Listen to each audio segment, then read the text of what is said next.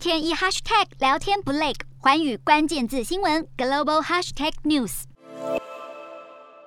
才刚翻完日本，俄罗斯又有四架战机侵犯瑞典哥特兰岛领空，分别是两架苏凯二四战机、两架苏凯二七战机。当局痛批俄罗斯的侵犯行为完全无视瑞典的完整主权。俄国空军这次侵犯瑞典领空的时间，恰好与瑞典、芬兰在波罗的海举行联合军演重叠。瑞典空军参谋长透露，这些从哥特兰岛北方飞来的俄国战机，当时侵入瑞典领空约莫数公里，瑞典方面则紧急起飞了两架战机应对。路透指出，瑞典二月二十七号才宣布对乌克兰实施军事援助，包括提供五千枚反坦克飞弹。另外，日本当局二号也表示，疑似一架俄罗斯直升机进入北海道岛屿近海的领空，自卫队马上出动战机升空警告，要他们立即离开日本领空。俄国无视西方的谴责，又随意进入他国的领空，他们的行为越来越狂妄。